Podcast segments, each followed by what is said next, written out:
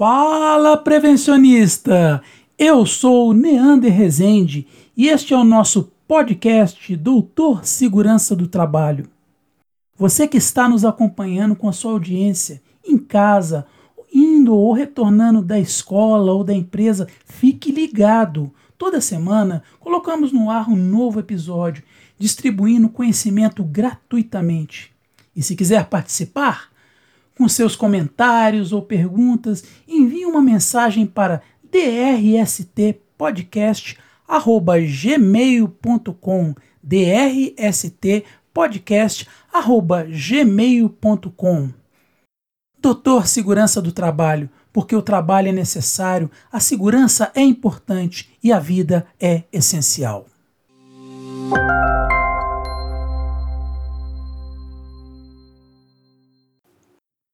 Hoje, no nosso episódio, teremos três blocos. No primeiro bloco, as atualizações da semana com as minhas percepções do documentário que eu assisti na Netflix, Queda Livre. Esse documentário ele apresenta como um grande fabricante de aviões se rendeu ao Wall Street e destruiu toda a sua cultura de segurança, resultando na fatalidade de centenas de clientes. Na sequência, teremos uma rápida passagem pela portaria 567 de 10 de março de 2022, que faz algumas alterações no PCMSO. No segundo bloco prevencionista, eu vou te contar sobre a teoria da janela quebrada e a sua correlação com a segurança do trabalho. Por fim, no último bloco, Vamos fechar aí os comentários sobre riscos físicos em espaços confinados. Beleza? Então, vamos lá!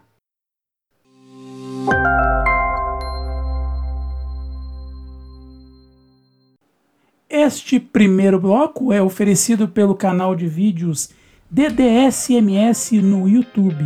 Acesse, inscreva-se. A, Netflix ela lançou um, um, documentário muito interessante. Eu diria assim, ele chega a ser intrigante. O vídeo ou filme ele gira em torno da tragédia que ocorreu em 2019 e uma outra tragédia em 2020 envolvendo dois aviões da Boeing. Esses aviões caíram misteriosamente, causando aí a morte de 346 pessoas. Por conta disso, esse avião da Boeing, que era o Boeing 737 MAX, ele foi proibido de voar. As investigações rapidamente descobriram evidências que os acidentes eram semelhantes. Eu vou comentar com você, prevencionista, que depois de 10 minutos assistindo esse documentário, eu comecei a ficar com raiva da Boeing. E olha, é, vai ser preciso estômago para assistir esse documentário. Porque mais uma vez fica claro que a ganância humana, em troca de um bônus, um bônus bem gordo, bem poupudo, eu diria, ele é capaz de colocar a vida de centenas de pessoas, para não dizer milhões, né? Porque os aviões estão no ar e transitando entre países e diversos locais do, do planeta estão colocando a, a vida de milhões de pessoas em risco. O nome do documentário é Queda Livre, a tragédia do caso Boeing. É um documentário que ele vai além da investigação dos dois acidentes aéreos nos aviões da, fabricados pela empresa Boeing. Aqui assim, sem querer dar muito spoiler, mas já dando, né? Porque não tem jeito de, de falar, é, é, é muito tocante o, o, o, documentário, a gente percebe as coisas saltando aos olhos.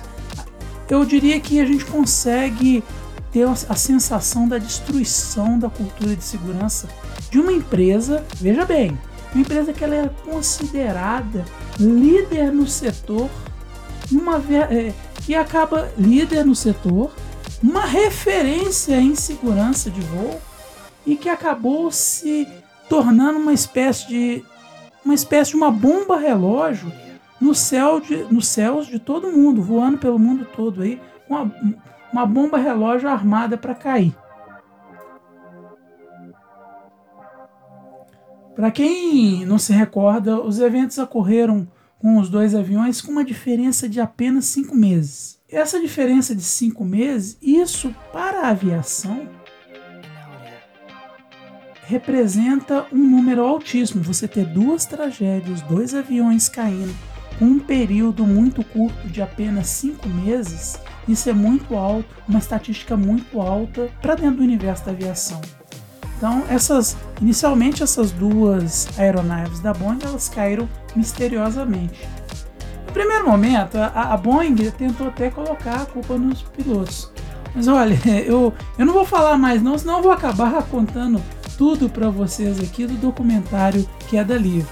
O que eu posso dizer é que os fatos apresentados no filme eles dão a exata sensação da pressão que os empregados da fábrica sofriam e do receio que eles começaram a ficar de se posicionar sobre tudo aquilo que puder, tudo aquilo que aconteceu poderia ter sido evitado. A empresa ela tinha uma cultura de que você, que o empregado, ela, ele levava em discussão situações que poderiam estar erradas, situações que poderiam implicar na segurança. E com o passar do tempo, a mudança da estrutura corporativa, esses empregados eles começam a, a sofrer pressões, eles são silenciados. E tudo isso por conta de, de ganância e da falta de humanidade da empresa. Isso é, é muito impressionante.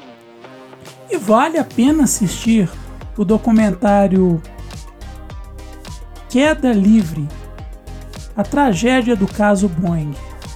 Assiste lá, prevencionista. Depois me manda um e-mail dizendo quais foram suas percepções do filme, se você gostou, não gostou.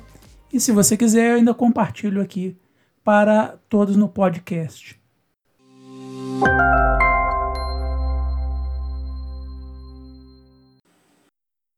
O outro assunto que temos para falar é sobre a Portaria 567 de março de 2022. Sempre aqui que for possível, a gente vai colocar alguns comentários sobre a legislação, porque trazer a legislação é, nua e crua, ficar lendo lei aqui, é, não está com nada, né? Eu acho que o que o prevencionista precisa, que ele realmente necessita desse podcast, é saber que tem uma portaria, tem uma, uma legislação nova e o que, que do que, que ela está falando. Caso seja do interesse dele, ele vai lá e faz o acesso à portaria e lê detalhadamente. Então, aqui a portaria 567, de 10 de 3 de 2022, ela promove alterações no, PCM, no PCMSO, eu vou comentar rapidamente, só para que, como eu já disse, que se tenha uma noção das alterações. E vou deixar um link na descrição do episódio, caso alguém tenha interesse de conhecê-lo. Essa portaria ela apresenta aí tabelas. Tá? É, quando eu ali, eu falei assim: essa é uma portaria de tabelas, é uma tabelaria, diria.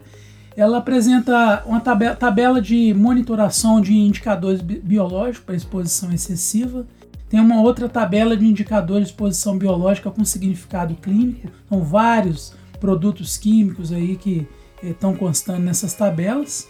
E essas tabelas também implicam em valores que são atribuídos individualmente a esses vários agentes químicos. As duas tabelas anteriores. Nessa portaria se encontra também uma terceira tabela onde tem alteração no controle radiológico de substâncias químicas onde a ênfase dessa terceira tabela é a execução, o tempo de execução, a frequência com, com que se executa esses exames médicos. Por fim, prevencionista, temos aí uma, uma, uma tabela final que ela é um assunto que é também de grande importância, que envolve a descompressão hiperbárica para a construção civil. O pessoal que entra em, em situações que tem uma escavação, onde se está exposto a pressões diferentes, a pressão atmosférica. Aí tem essa tabela aí dessa portaria é, para a construção civil, regrando os tempos de descompressão. Como eu já falei, vamos ter um link aí no final do episódio. Caso você queira conferir, vai estar tá lá para você o link de acesso à portaria 567 de 10 de 3 de 2022.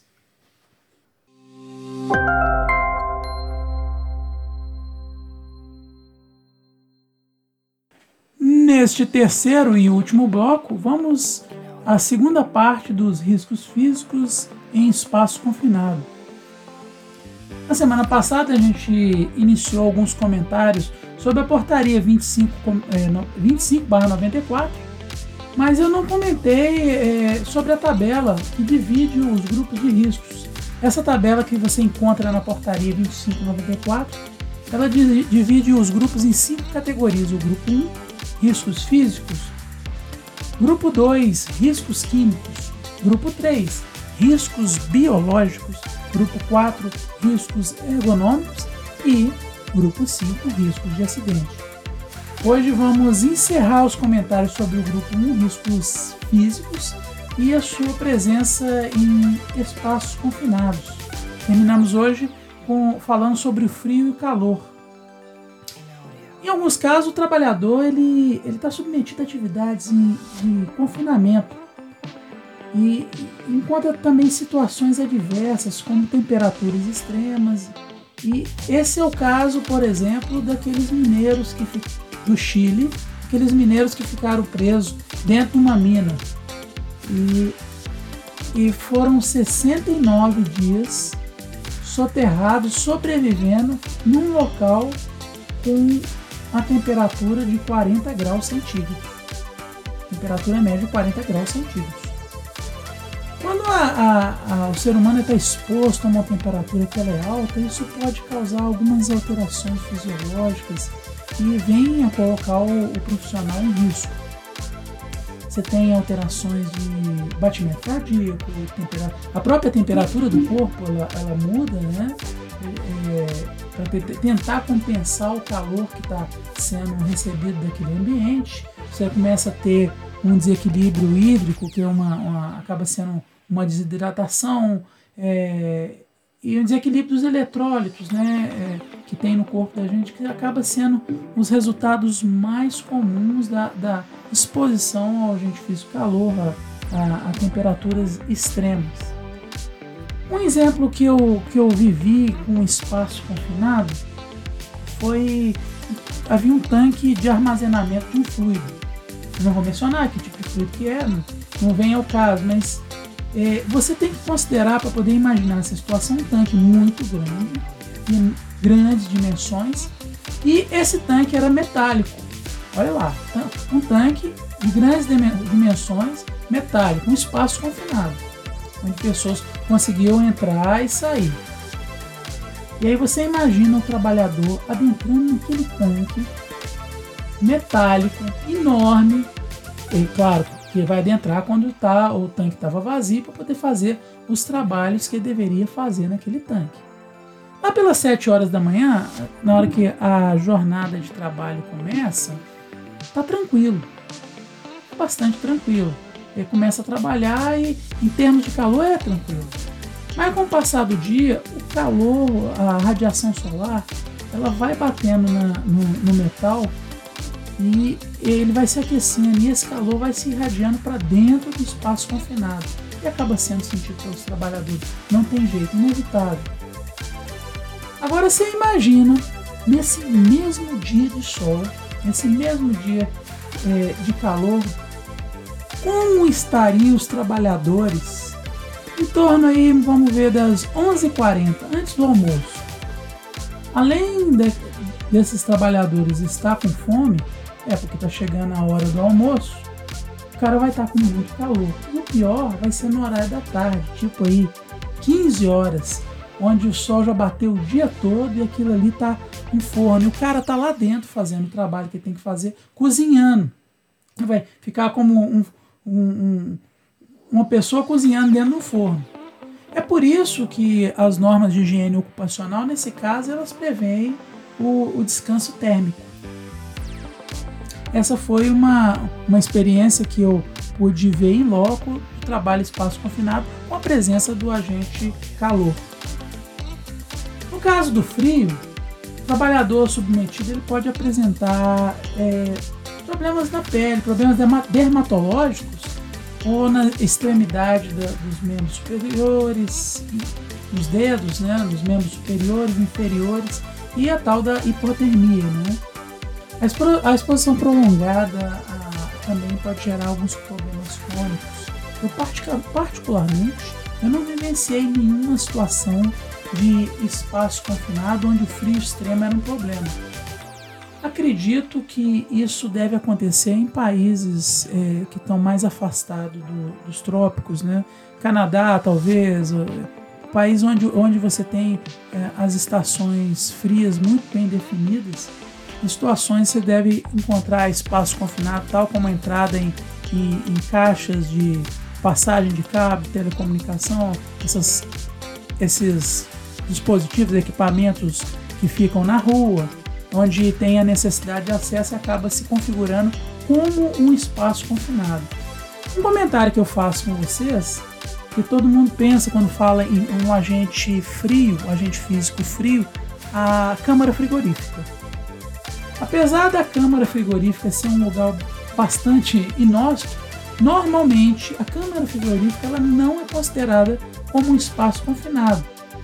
Eu imagino que pela sua concepção ela tem, ela, ela existe nela, né?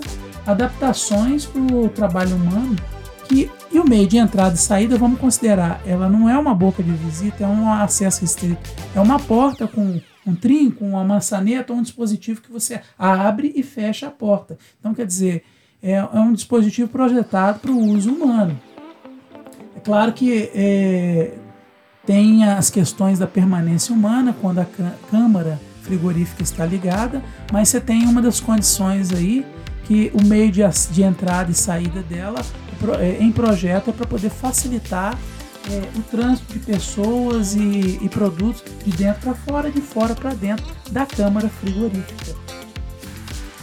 Se você já vivenciou ou conhece alguma situação onde tenhamos atividade em espaço confinado em um local muito frio, envie a sua vivência, a sua experiência para o e-mail drstpodcast.gmail.com drstpodcast.gmail.com que eu comento aqui para todos os ouvintes do podcast conhecerem.